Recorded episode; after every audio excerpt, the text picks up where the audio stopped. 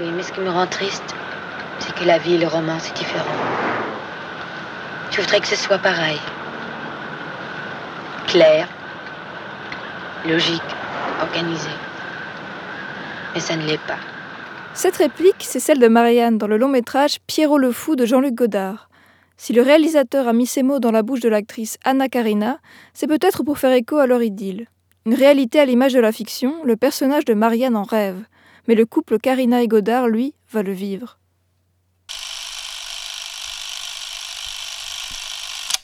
C'est avec l'explosion d'un nouveau genre cinématographique que la relation entre Anna Karina et Jean-Luc Godard va également fleurir. Leur idylle, c'est l'histoire d'une caméra qui tourne autour de Véronica, Angela, Nana, Odile, Natacha, Marianne et Paula. Bref, sept personnages dans sept films, mais un seul visage, celui d'Anna Karina. Anna Karina, c'est ça. Et aussi ça. Qu'est-ce que je fais C'est pas quoi faire. Mais c'est peut-être Jean-Claude Brialy qui en parle le mieux. Anne, Karine, Bayer, née à Copenhague. Cheveux châtain foncé, non, châtain clair. Hein? Yeux bleus. Signe particulier, une grande bouche. Ah. Depuis Garbeau, les actrices, enfin quelques actrices, ont gardé ce mystère et ont gardé quelque chose de vraiment à elle, une personnalité. Et Anna, elle a vraiment un vrai caractère. C'est vrai, alors c'est important, elle a un mystère, elle est quelqu'un. Jean-Luc Godard, c'est bien sûr à bout de souffle. Si vous n'aimez pas la mer, si vous n'aimez pas la ville, allez vous faire foutre. Le mépris. Fesses. Oui. Mais c'est définitivement Anna Karina qui l'évoque le mieux. C'est lui qui m'a qui m'a appris euh, presque tout, enfin le peu que je sais. La rencontre entre ces deux mythes du cinéma français se fait à travers l'écran d'une télévision. Un spot publicitaire pour un savon corporel en 1959.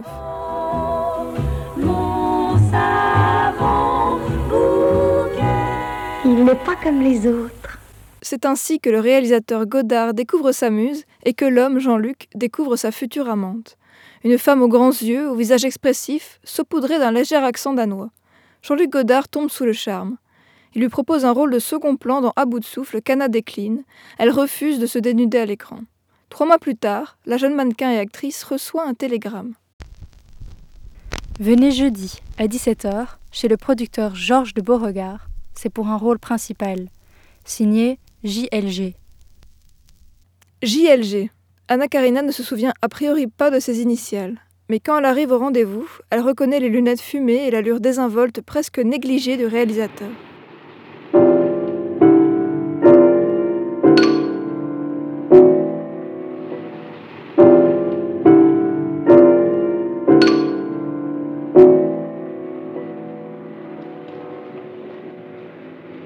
Godard lui propose alors ce qui deviendra son premier grand rôle au cinéma dans le film Le Petit Soldat.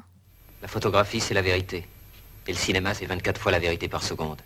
Vous vous appelez Véronica comment? Elle n'a pas répondu tout de suite.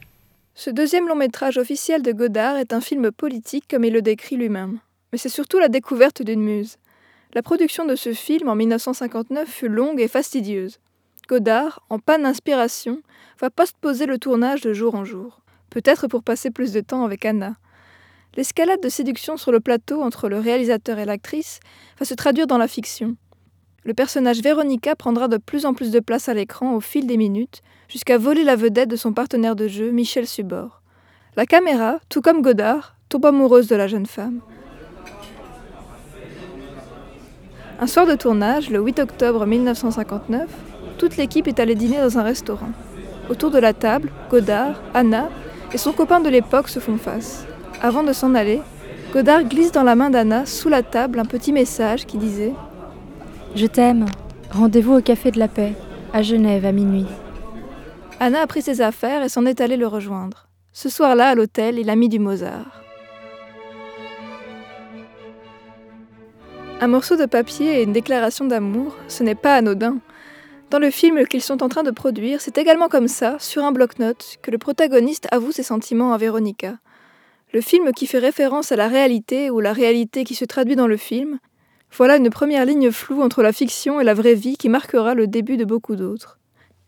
Après ça, le couple va emménager ensemble à Paris pour vivre une longue et belle année.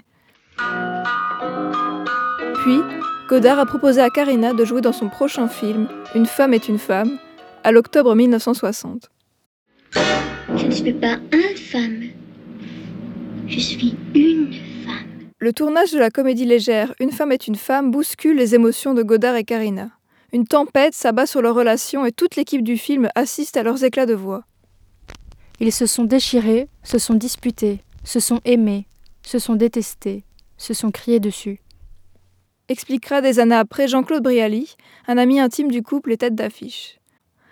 Jean-Luc Godard avait esquissé partiellement le scénario bien avant sa rencontre avec Anna. Mais les ajustements et la réécriture de l'histoire sont ponctués de notes autobiographiques. La relation tumultueuse du couple à l'écran est une pâle copie de ce que vivent Godard et Karina quand ils se retrouvent seuls. La passion brûlante qui les anime nourrit toutefois de tendresse le script d'une femme est une femme. La chanson d'Angela est la preuve en un texte simpliste que Godard est fou d'Anna Karina. Que je suis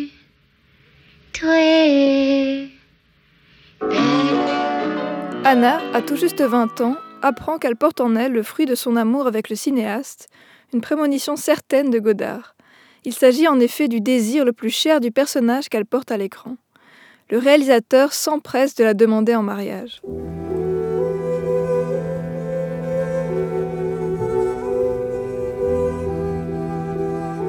Un drame se joue en coulisses après la sortie en salle de Une femme est une femme.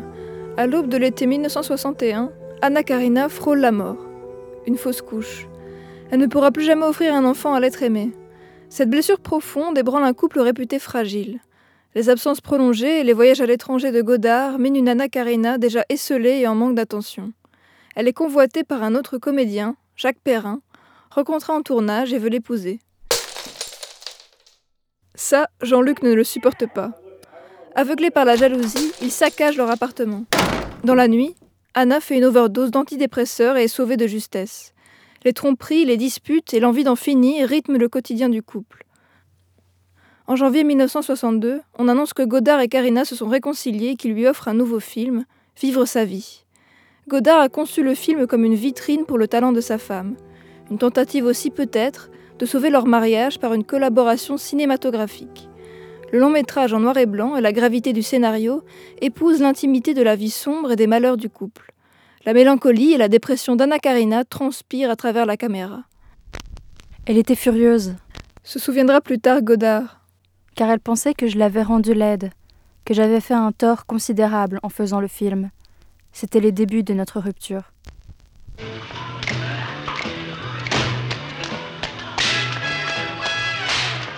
Le rythme s'accélère et Godard tourne bande à part. Il fait danser le Madison à Karina. Il la fait courir dans le Louvre à toute vitesse. Les traits du visage de l'actrice sont marqués de fatigue par la dernière tentative de suicide ratée juste avant le tournage de ce film. Cette nouvelle collaboration entre Godard et Karina permet comme un pansement de recoller quelques morceaux dans leur relation qui s'effondre. Mais cela ne sera pas suffisant. Anna Karina s'épuise d'un Godard qui veut toujours plus. Comme le réalisateur le disait bien, c'était le début de la fin. Au premier jour de l'hiver en 1964, les époux prononcent leur divorce. Mais sans répit, quelques jours plus tard, ils tournent un prochain film, Alphaville.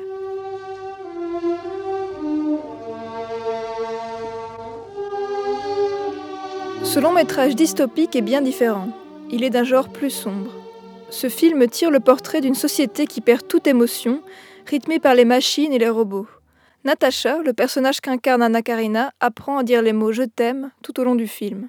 Ce n'est qu'à la fin, à la dernière réplique, qu'elle les prononce, comme une dernière lueur d'espoir, un cri du cœur de Godard pour encore se raccrocher à leur relation en ruine. Vous aime. Je vous aime. Les années Karina de Godard ne peuvent pas se clore sur un film aussi sombre qu'Alphaville. Il faut de la couleur, de la beauté de l'insouciance.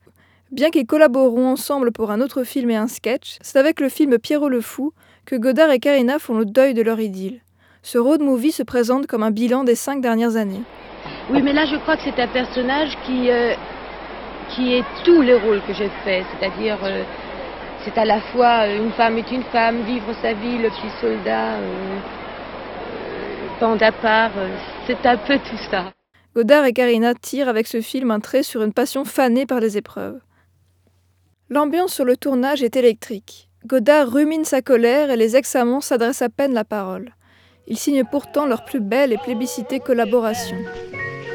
Maline de chance, maline de chance, dis-moi chérie, qu'est-ce que t'en penses? Oh, ce que j'en pense, quelle importance. C'est fou ce que j'aime ta ligne de hanche.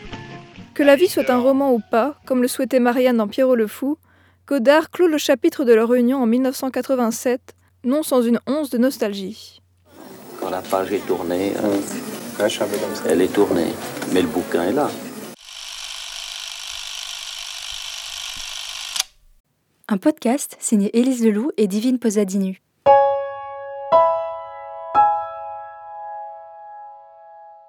Retrouvez tous nos podcasts sur Mammouth Media.